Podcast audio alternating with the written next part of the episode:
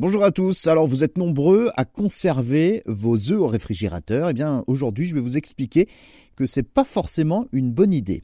Des chercheurs expliquent en effet qu'il n'est absolument pas obligatoire de placer ses œufs au frigo. Rappelons qu'à l'origine, cette pratique a pour but d'éviter la formation de salmonelle.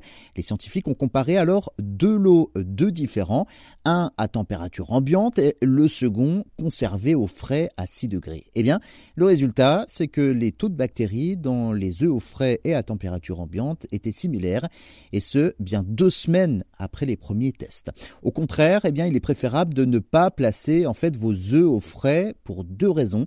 La première, le froid altère la protection euh, naturelle de la coquille, ce qui faciliterait le passage de bactéries à l'intérieur de l'œuf. Rappelons que la coquille de l'œuf n'est pas hermétique car elle comporte de nombreux trous minuscules et garder les œufs au frais altère également leur goût et un œuf froid associé dans une préparation ne se mélange pas aussi bien qu'un œuf à température ambiante. Pourtant, la présence dans la mention à conserver au réfrigérateur après achat est donc obligatoire sur les emballages des œufs, même si dans les supermarchés les œufs ne sont plus placés donc au réfrigérateur.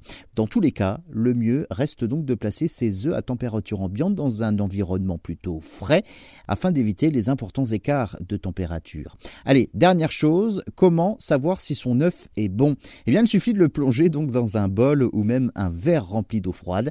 Deux phénomènes peuvent se produire si votre coule il n'est pas périmé et vous pouvez donc le consommer. A contrario, si celui-ci reste à la surface, eh bien direction la poubelle.